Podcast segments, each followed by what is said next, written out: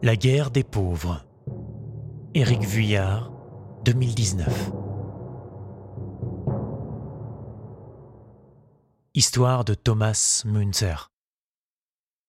Son père avait été pendu. Il était tombé dans le vide comme un sac de grains. On avait dû le porter la nuit sur l'épaule, puis il était resté silencieux, la bouche pleine de terre. Alors tout avait pris feu. Les chênes, les prés, les rivières, le gaillet des talus, la terre pauvre, l'église, tout.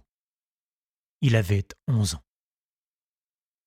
Dès l'âge de quinze ans, il avait fondé une ligue secrète contre l'archevêque de Madebourg et l'église de Rome. Il lisait les épîtres de Clément, le martyr de Polycarpe, les fragments de Papillas.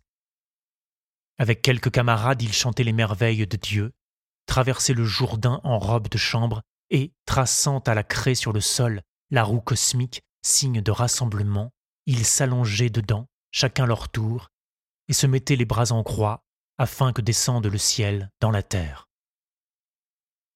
Et puis, lui se souvenait du cadavre de son père, de sa langue énorme comme une parole unique qui aurait séché.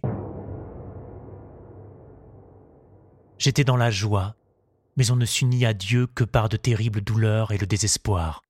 C'est ce qu'il croyait. On raconte qu'à Stolberg, un certain Bartol Münzer aurait été vigneron.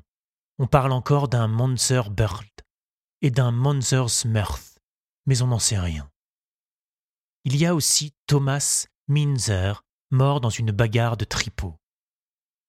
On ne sait pas s'il avait pris une mornifle ou le coin d'une bûche sur la gueule.